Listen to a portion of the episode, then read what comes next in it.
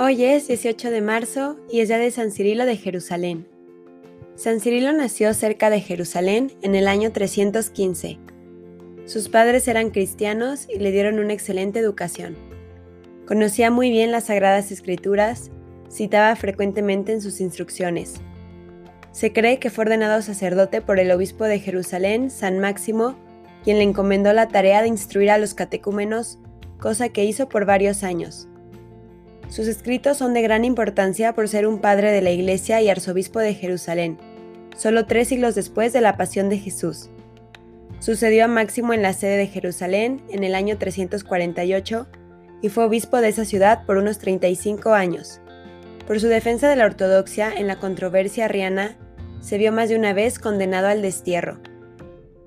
Hasta nosotros llegaron 18 discursos catequéticos, un sermón de la piscina de Bethseda la carta al emperador Constantino y otros pequeños fragmentos. Trece escritos están dedicados a la exposición general de la doctrina y cinco, llamados mistagógicas, están dedicados al comentario de los ritos sacramentales de la iniciación cristiana. Por estos importantes escritos, que probablemente compuso al comienzo de su episcopado, ha merecido el título de doctor de la Iglesia por el Papa León VIII. La incertidumbre de su pensamiento teológico es lo que demoró en Occidente el reconocimiento de su santidad. Su fiesta fue instituida en 1882. Tuvo alguna simpatía por los arrianos, pero pronto se separó de ellos para adherirse a los semiarrianos o moyusianos. Esto era la orientación teológica que se inclinaba a los convenios, que proponía el término homoi ousios, o sea, de naturaleza semejante, en vez de homo ousios, de la misma naturaleza es decir, el verbo de la misma naturaleza que el Padre.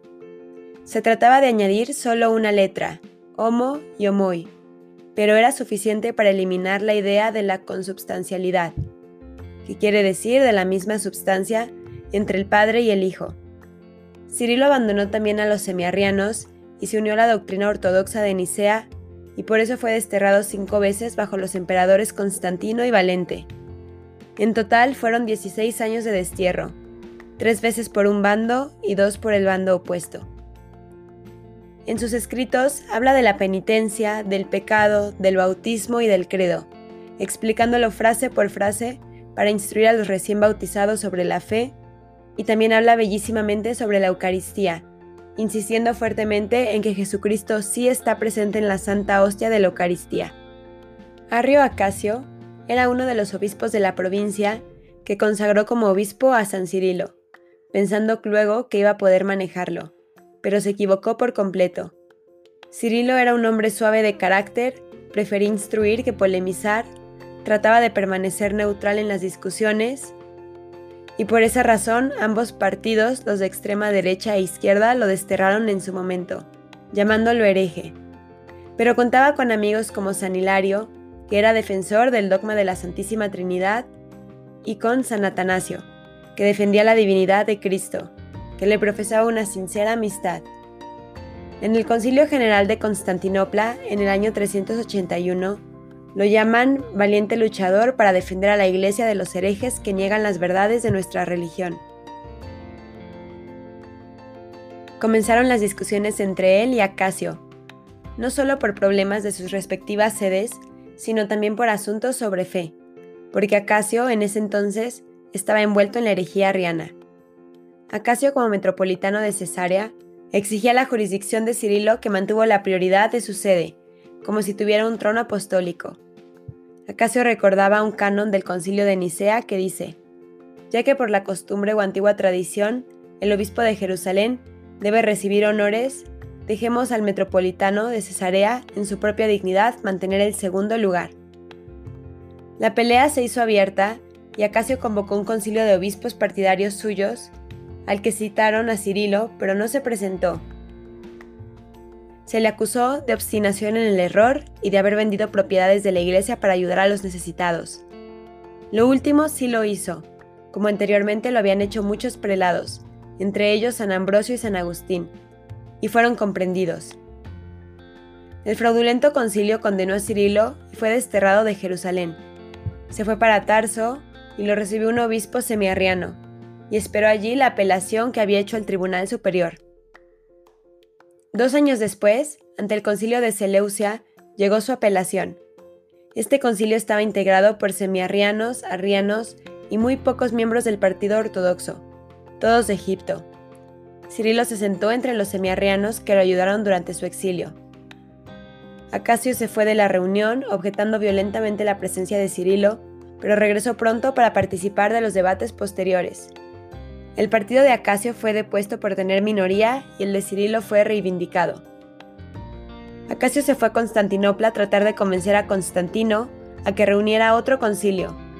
Acusó a Cirilo de haber vendido unas vestiduras que el emperador le regaló a Macario para administrar el bautizo y que luego fueron vistas en una representación teatral. Esto puso furioso al emperador y emitió un segundo decreto de exilio en contra de Cirilo, un año después de haber sido repuesto a su sede. Constantino muere en el año 361, le sucede Juliano, quien llama que regresen todos los obispos que Constantino había desterrado, y así Cirilo regresa a su sede. Durante la gestión de Juliano, hubieron pocos martirios en comparación con otros reinados, pero cayó en la cuenta que la sangre de los mártires era el cimiento de la iglesia y por esa razón hizo todo lo que pudo para desacreditar la religión que él había abandonado. San Cirilo es desterrado por Valente por tercera vez en el año 367 junto con todos los prelados nombrados por Juliano. Este último destierro duró 11 años, pero cuando sube al trono Teodoro, le restituye a su sede, donde permanece los últimos años de su vida. Triste por todo lo malo que encontró en Jerusalén, vicios, crímenes, desórdenes, herejías, divisiones, apela al concilio de Antioquía.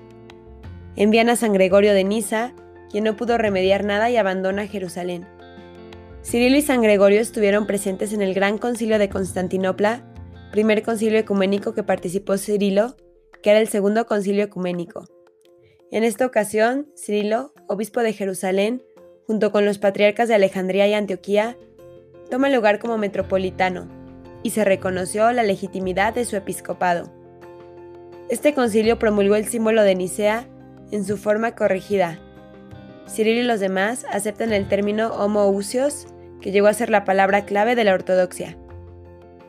Por otra parte, los obispos escriben una carta al Papa San Damaso, donde halagan a Cirilo diciendo que es uno de los defensores de la verdad ortodoxa en contra de los arrianos. Murió en el año 386, a los 72 años. En 1882, el sumo pontífice León XIII lo declaró doctor de la Iglesia que San Cirilo de Jerusalén interceda por los obispos y líderes de la Iglesia para que nunca tengan miedo de decir la verdad y proclamar a Jesucristo, y que su amor por la vida eterna sea más grande que su amor por este mundo. Amén. San Cirilo de Jerusalén, ruega por nosotros.